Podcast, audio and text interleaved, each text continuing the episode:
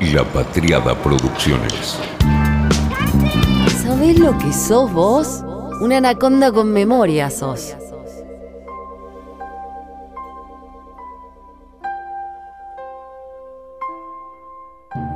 He exagerado lo sombrío, siguiendo la máxima de que hoy la exageración es el único medio de la verdad, decía Teodoro Adorno. Pedro Aznar, adorniano, tiene una gran frase. Exagero para fijar ideas. Yo con el whisky hago algo parecido. Para marcar mi preferencia por el scotch, el single malt, digo, el bourbon no es whisky. Bueno, pues parece que más o menos. La American Single Malt Whisky, que es una especie de primo libre del whisky escocés, llega a la mayoría de edad. Y resulta que el gobierno federal de Estados Unidos está a punto de reconocer y definir un estilo de whisky de un crecimiento distinto que refleja la diversidad de la agricultura y las tradiciones del país. La destilería Ten Mile está haciendo whisky solo single malt. Esta destilería, Ten Mile Distillery, se fundó en Wasaic, Nueva York, con el objetivo de ser un pequeño resquicio independiente y con la idea de, con el equipo adecuado, volver a los métodos tradicionales de fabricación del whisky y producir así una bebida superior. En Ten Mile los calendarios de producción global de ritmo rápido no existen. Nuestro objetivo, dicen ellos, es hacer los mejores licores en su clase, a partir de los mejores ingredientes, con las mejores personas, y para eso nos tomamos nuestro tiempo.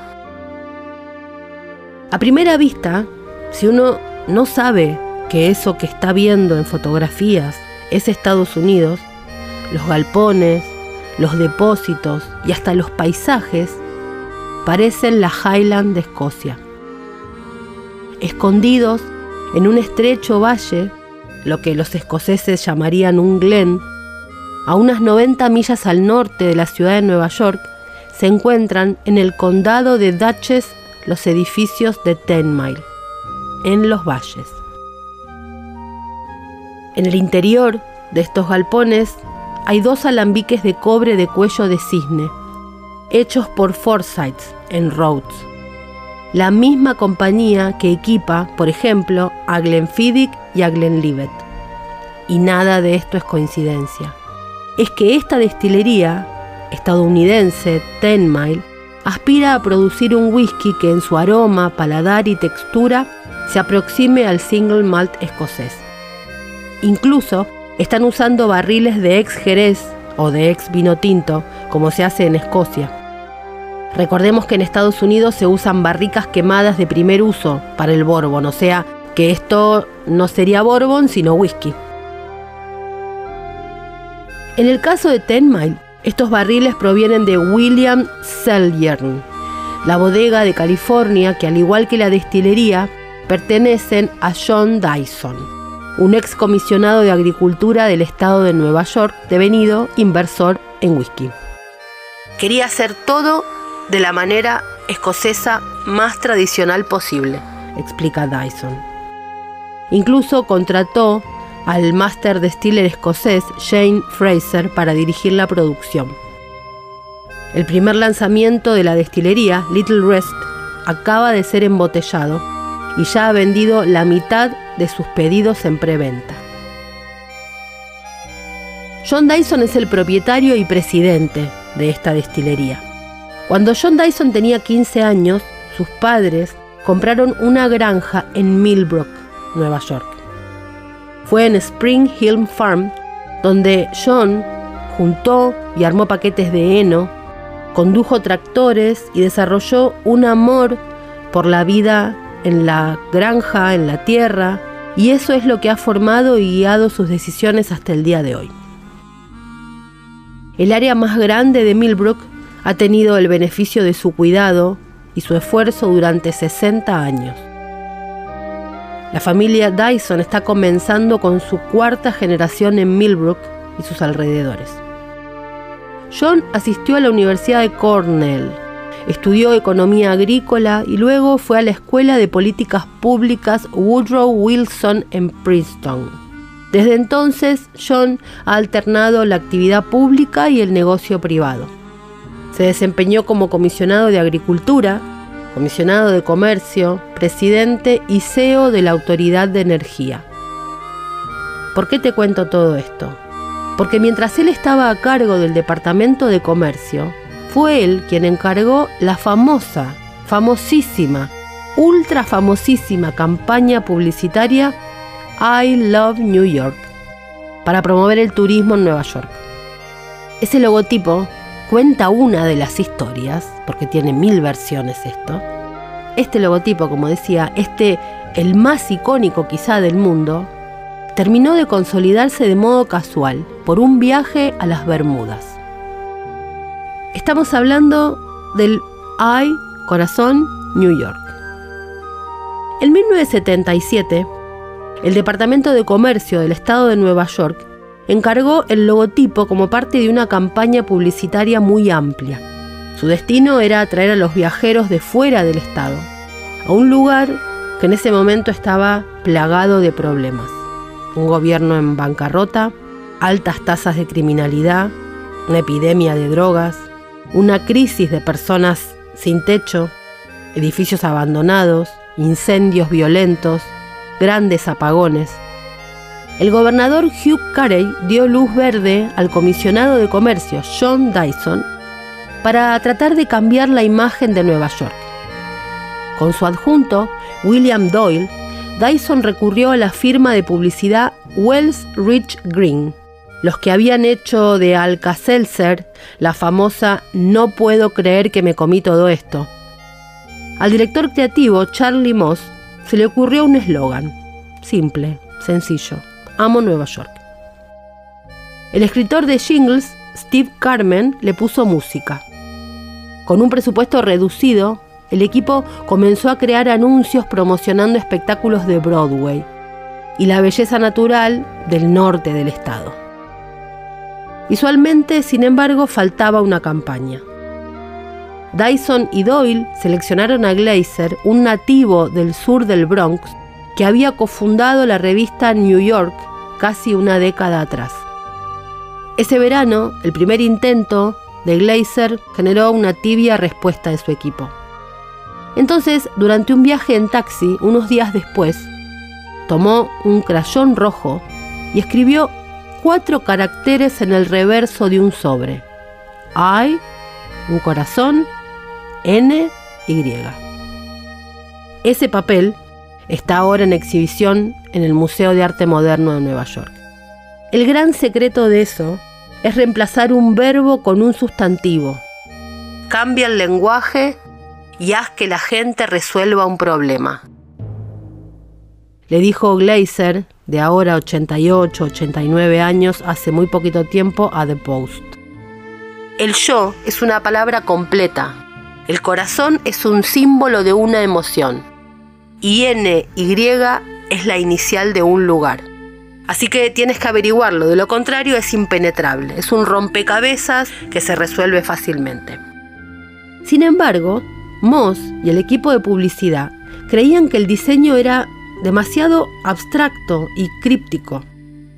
Doyle no estuvo de acuerdo y se hizo hacer dos camisetas, con el logotipo con su propio dinero. Él y su entonces novia, ahora su esposa de más de 39 años, de casados, usaron en la playa de Bermudas durante un viaje de fin de semana por el Día del Trabajador. Tenían sus remeras que decían Ay, corazón, N, Y. La gente se acercó a nosotros en la playa y dijo, Dios mío, me encanta. Todavía puedo ver a las damas, cuenta Doyle. Atrajo enormes sonrisas y los ojos de la gente brillaban realmente funcionó. Armado con evidencia de testigos oculares, regresó a la ciudad e insistió para que se usara ese logo. Inmediatamente se agregó a los anuncios que ya estaban publicándose y así comenzó el viaje de ese mensaje planetario.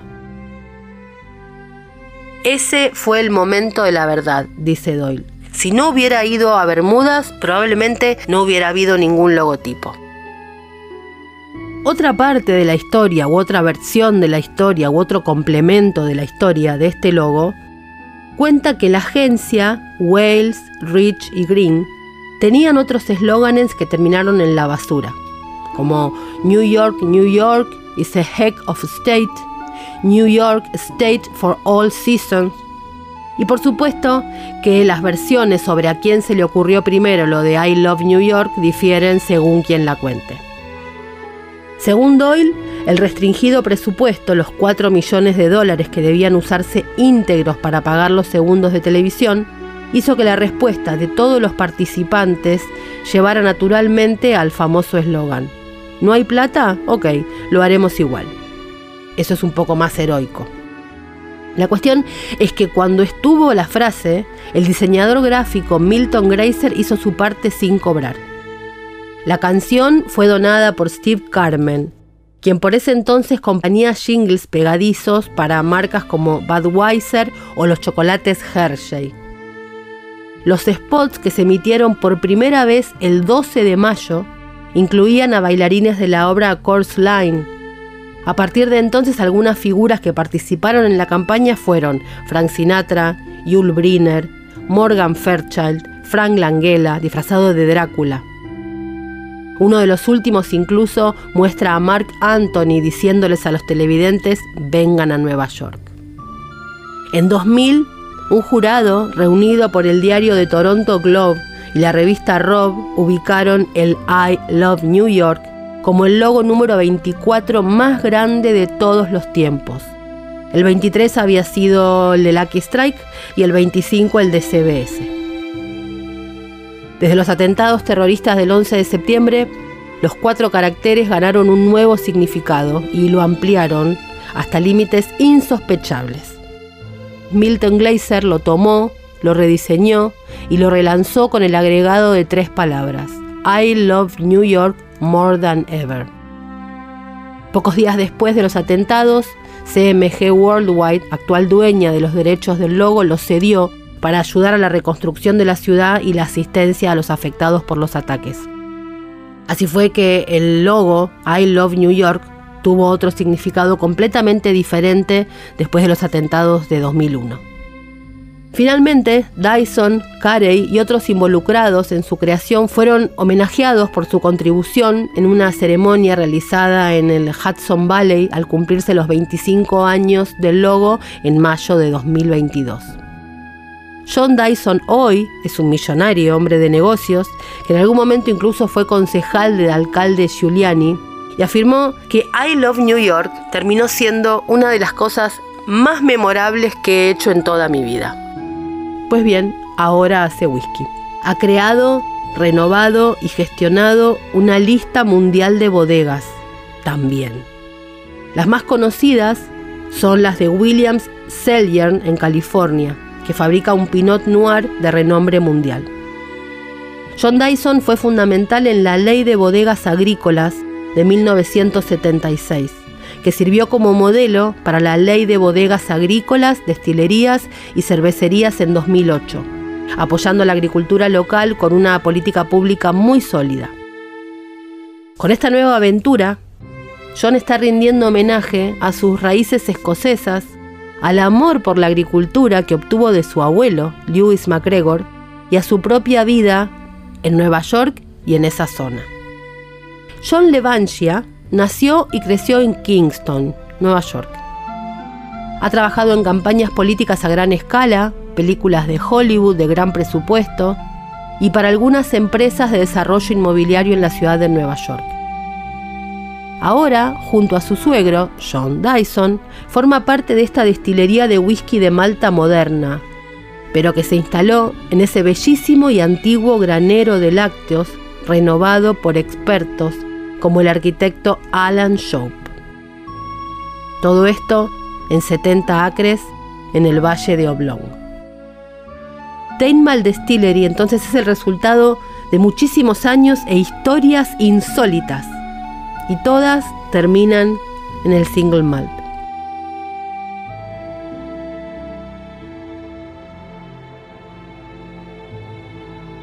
Jane Fraser es otro personaje protagonista de esta historia. Es el maestro destilador y tiene una enorme experiencia en la producción de whisky artesanal en lotes pequeños. Antes de llegar a Ten Mile, se desempeñó como maestro destilador de Wolfburn Distillery, la destilería de whisky de Malta más septentrional de Escocia. El single malt que hizo para Wolfburn ganó muchísimos premios, prestigiosos premios. Y a él se le encargó que desarrolle un whisky innovador y único en el estado de Nueva York, elaborado, como quiere esta destilería, con el estilo escocés. Jane creció en las afueras de Aberdeen, en Escocia, y comenzó su carrera en Royal Lognagar en 1990 Lognagar es una destilería, hemos contado en algunos episodios de Anaconda Whisky, que está a pocos kilómetros del castillo de Balmoral, el de la reina Elizabeth. Carlos, el ahora rey, escribió un cuento a partir de sus vivencias ahí. El viejo de Lognagar se llama. Y es el whisky preferido del hoy, Su Majestad. Después de dejar Lognagar, Jane trabajó en Oban en 2004 en Glenfarclas en 2007 y más recientemente en una destilería emergente, esta que contábamos, Wolfburn, en 2012. Jane era gerente en la destilería ahí y fue capaz de desarrollar un whisky con características muy especiales. Desde entonces y con los premios que ganó, pusieron muchos su ojo en esta persona. Las expectativas en este whisky son altas, pero se deben esperar grandes cosas de la capacidad de Jane y el compromiso de Ten Mile con la calidad, dicen los expertos.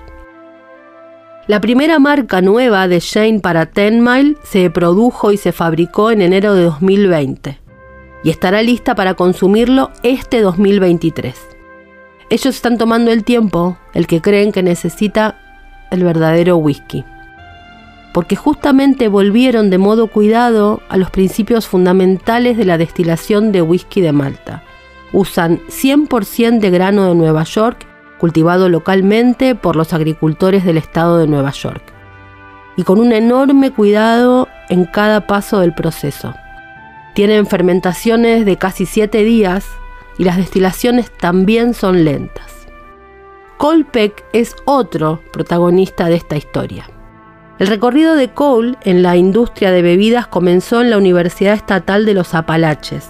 Ahí estudió ciencias de la fermentación, química y negocios. Mientras asistía a la universidad, trabajó como asistente de producción para dos cosechas. En Grandfather Vineyards, en Banner Elk, Carolina del Norte. La fabricación de aquellos pequeños lotes de vino en las montañas del oeste de Carolina del Norte le generó una fascinación inmediata por el arte de la fermentación. Después de graduarse, se mudó al Valle de Hudson para comenzar a trabajar como enólogo asistente en Millbrook Vineyards and Winery. Desde ese tiempo experimentó en la elaboración del vino a mayor escala, así como en el arte de crear diferentes estilos de vino. Al comienzo del proyecto de esta destilería, aprovechó la oportunidad para ayudar a construir la destilería Ten Mile desde cero. Ahí está ahora aprendiendo la tradición de la producción de whisky single malt, ya además como destilador. Hablar de malta americana puede, podría o podía sonar como una contradicción o un pecado. Pero esta variedad viene creciendo en el mundo y por supuesto también en los Estados Unidos. Además, la diversidad y el gran tamaño del país y su amplia variedad de climas, tradiciones y agricultura son ideales para probar. En los meses que se vienen, la Oficina de Impuestos y Comercio de Estados Unidos, que forma parte del Departamento del Tesoro, va a dar a conocer una definición oficial de la Malta única estadounidense, la primera categoría de licor en muchísimos años y un reconocimiento de que un whisky que una vez que ha sido de nicho y entró, inevitablemente se vuelve masivo. Es un paso necesario dada la masa crítica que tenemos aquí, con más de 200 destilerías que hacen whisky single malt en Estados Unidos, dijo Steve Holly, quien en 2016 cofundó la Comisión Americana de Whisky de Malta Única para impulsar la nueva definición. Esto es más que toda Escocia, se animó. Bueno, bueno, bueno, Mr. Holly, ubíquese. La definición estadounidense propuesta es, por supuesto, mucho más eh, flexible que las famosas reglas tirando a rígidas que tiene Escocia. Al igual que el whisky escocés, la malta americana tendría que hacerse en una destilería, usando cebada malteada 100%, pero si bien la versión escocesa debe destilarse en una olla y envejecerse durante al menos tres años, ninguno de estos requisitos va a existir en la legislación estadounidense. La tradición dicta que el whisky escocés de single malt se envejece en barricas usadas, generalmente barriles ex bourbon o roble europeo, como sabemos, pero no va a existir tal cuestión en su contraparte estadounidense. No van a decir esto por escrito ni va a ser una cosa rígida. Esto le da a las destilerías como Ten Mile una muchísimo más amplia gama de herramientas para dar forma al sabor del whisky, especialmente en comparación con el bourbon o el centeno, que tienen un sabor muy determinado. Obviamente sabemos también, como dijimos antes, que en Estados Unidos el bourbon tiene ley y lo que indica que son barricas de roble carbonizado nuevas.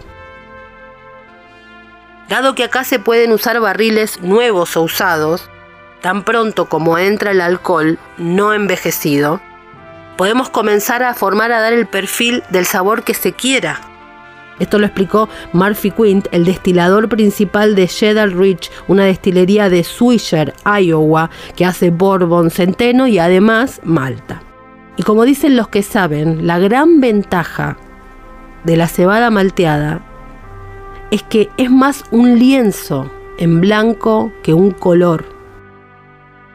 Los sabores suaves, matizados, mezclados, permiten a las destilerías superponerlo con las influencias de cada paso de la producción. Desde la variedad de la levadura, o el tipo de cebada, o la turba, o los diferentes tipos de humo, o el tipo de semillas, hasta el tipo de barril y el finish. Es decir, es una posibilidad infinita de nuevos whiskies. Esa diversidad es lo que ha permitido que surjan una enorme cantidad de estilos en cada destilería y dentro de cada destilería diferentes estilos de whiskies. El whisky de Ten Mile es afrutado, elegante, suave. Por eso lo relacionan y dicen que es muy parecido a los whiskies de Speyside en Escocia. Tiene un color claro, un aroma delicado, similar a los de esa zona justamente. Así que a partir de ahora podremos decir Bourbon en Estados Unidos, pero también single malt americano.